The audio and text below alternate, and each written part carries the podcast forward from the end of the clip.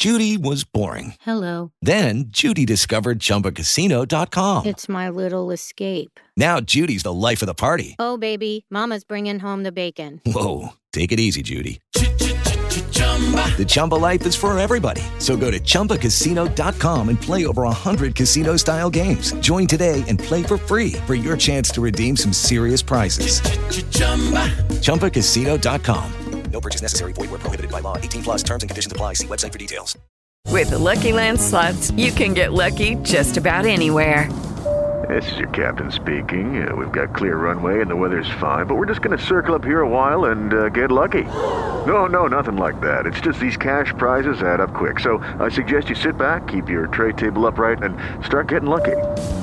Play for free at LuckyLandSlots.com. Are you feeling lucky? No purchase necessary. Void where prohibited by law. 18 plus terms and conditions apply. See website for details.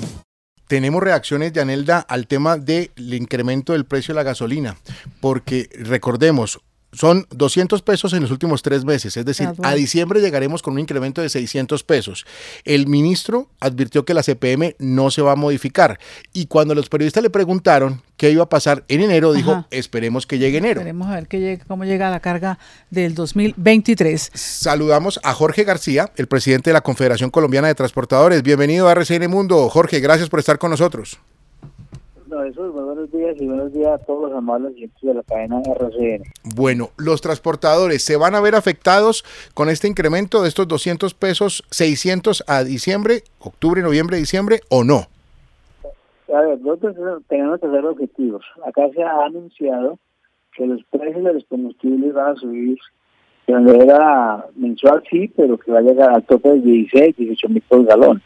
Esto lo tiene muy consternados porque no es solamente los camioneros, es que hablar de combustible en Colombia es el costo de vida del ciudadano de a pie, es el de la moto, es el del taxi, el del automóvil, el campesino que saca su alimento en su carrito a la central de, la vía. O sea, eso genera un costo de vida muy alto y eso realmente impacta demasiado. Así le digan a nosotros los camioneros que tranquilos que de aquí a diciembre no sube el combustible para ustedes.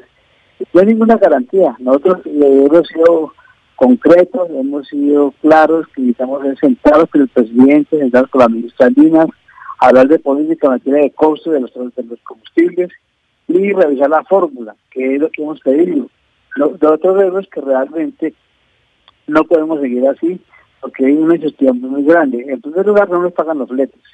Los, los, los camioneros tienen problemas mucho, también un problema muy grave en la sobreoferta vehicular. Por lo tanto, no nos han parado bola, este gobierno no ha hablado con nosotros todavía sobre eso. Entonces, debemos claro nuestro futuro. Entonces, ¿qué hay que hacer? Sentarnos y mirar y revisar la fórmula. Y hemos dicho que el señor presidente nos reciba, nos atienda, sabemos que está en Estados Unidos, pero eh, nos parece muy abrupto.